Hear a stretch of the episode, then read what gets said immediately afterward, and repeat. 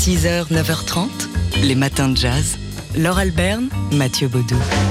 Mais oui, debout, au moins vos oreilles, debout, euh, puisque on a un cadeau pour vous. C'est une grande avant-première, un album qui ne sortira que le 25 octobre prochain. Un live inédit de, du groupe EST, euh, le Esbjörn Svensson Trio.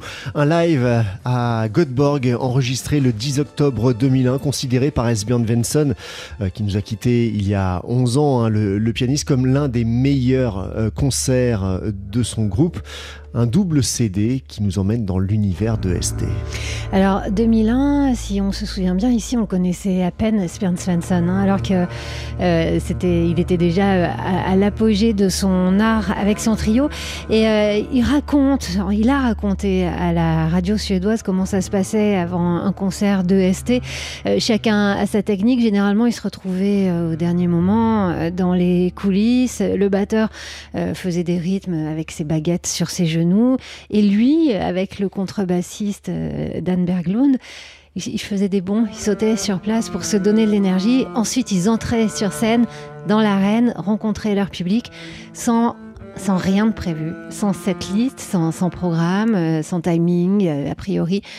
Et là, ça se passait ou ça se passait pas. L'idée, c'était d'être dans le présent, d'être dans la, la, création absolue.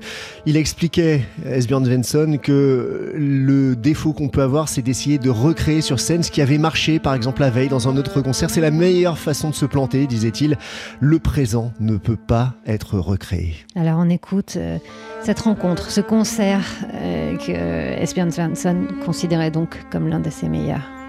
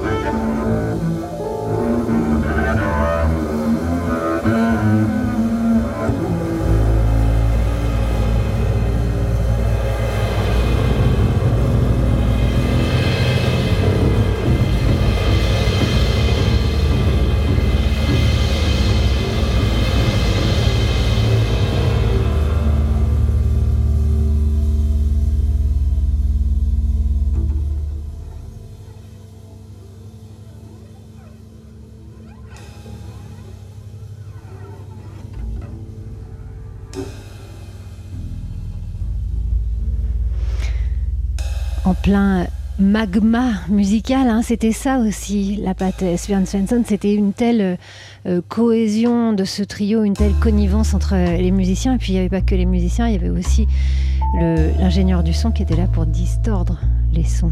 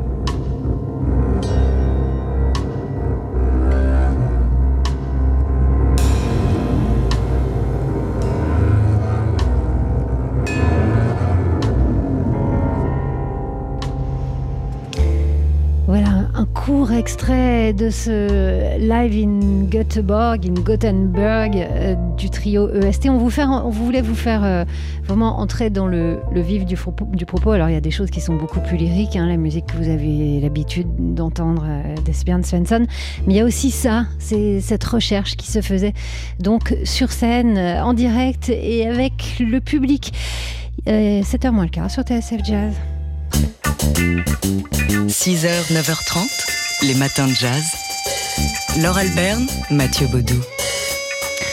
C'est une euh, bande dessinée qui est sortie euh, vendredi, juste avant le week-end. Elle s'intitule Louisiana, la couleur du sang. Et c'est le premier euh, d'une série annoncée de trois tomes par Dargo. Et qui nous plonge dans l'histoire de la, de la Louisiane et de la Nouvelle-Orléans à travers le, récit d'une grand-mère, héritière d'une grande famille de, planteurs du sud des États-Unis. elle est au soir de sa vie et ses petites filles, ses petits-enfants vont lui demander de raconter son histoire une histoire qui n'est pas pour les enfants. Alors, c'est euh, la lecture de, de, passages de Autant on emporte le vent qui déclenche euh, ce désir des petites filles et des filles d'ailleurs de cette femme d'en savoir davantage, de connaître un peu les secrets de famille. Et euh, oui, c'est un peu dans cette ambiance d'Autant on emporte le vent pour la couleur, de la couleur, l'ambiance qu'on va se plonger avec la violence, donc oui, Mathieu, la violence qui est euh, portée par les hommes. Oui, au début du 19e siècle, donc en Louisiane, dans cette plantation où les rapports entre blancs et noirs sont extrêmement violents. Les noirs ne sont que des possessions pour, les, pour, la, famille euh, de, de propriétaires euh, terriens. Violence physique, violence sexuelle, violence morale des hommes sur leurs esclaves et sur leurs femmes également une BD très très forte, hein, euh, assez violente d'ailleurs, euh, qui euh, nous plonge donc dans cet univers. Une BD signée Léa Chrétien pour le scénario et Gontran Toussaint pour le dessin. Ça s'appelle Louisiana, la couleur du sang. C'est paru chez Dargo. 6h, 9h30. Les matins de jazz. Laure Alberne, Mathieu Baudou. Alors, on aurait bien voulu vous faire euh, écouter un extrait de ces films que nous propose Netflix en ce moment, mais on peut pas parce que ce sont des films muets. Oui, 20 films, 20 films réalisés entre 1915 et, 1946 par des cinéastes afro-américains d'avant-garde pour un public noir. C'était bah, la première vague hein, de ce cinéma africain-américain, bien avant la Black Exploitation des années 60-70. C'est ce qu'on appelait les race movies, avec des réalisateurs comme Spencer Williams, Richard Norman ou encore Oscar Michaud. Une vague de, films réalisé par des Noirs pour un public noir, en réaction en fait à la sortie euh, de la naissance d'une nation en 1915, euh, le film de, de, Griffiths qui a, qui a choqué pas mal la communauté, communauté noire américaine. Et qui a été l'un des plus gros succès euh, commerciaux de l'époque. quelques années plus tard, en 1920, Oscar Michaud sortait Symbol of the Unconquered, A Story of the KKK, donc le symbole des, des inconquis une histoire du Ku Klux Klan, donc une sorte de réponse à euh, la naissance, d'une nation. Euh, c'est donc l'un des films qu'on peut voir d'Oscar Michaud, et puis il y a aussi, euh, qui, date de 1925, le plus connu, Body and Soul. plein de, styles différents hein, sont abordés dans ces, dans ces films, dans ce cinéma. Avec une thématique qui revient quand même des histoires d'amour contrariées par des, problèmes raciaux évidemment et des, des conflits sociaux au sein, au sein de ces, mm. ces histoires. Voilà, et aussi euh, des paraboles euh, bibliques et même des vaudevilles. Enfin, c'est un trésor inestimable qui nous est proposé et en plus il faut souligner que les films ont tous été entièrement restaurés donc l'image est absolument parfaite, admirable, les, les, tableaux euh, entre les, les, différentes séquences, euh, on, ben, on, dirait qu'ils ont été faits euh, hier matin, la musique a été refaite aussi, enfin bref c'est complètement actuel. D'un seul, seul, coup, toutes ces thématiques nous sautent aux yeux et en plus de ça, voilà, on, on se régale de la valeur artistique de ces trésors. Pioneers of African American Cinema, c'est 20 films donc à voir en ce moment sur Netflix. 6h, 9h30, les matins de jazz. Laure Alberne, Mathieu Baudou. C'est un article que vous allez trouver aujourd'hui dans le quotidien La Croix. Il est signé Augustine Passili et s'intéresse à ce sujet dont on vous a déjà parlé dans les matins jazz, ces, ces universités américaines euh, qui veulent indemniser les descendants d'esclaves. Et le séminaire de théologie de Virginie s'apprête à payer des réparations aux familles dont les ancêtres ont travaillé sur son campus.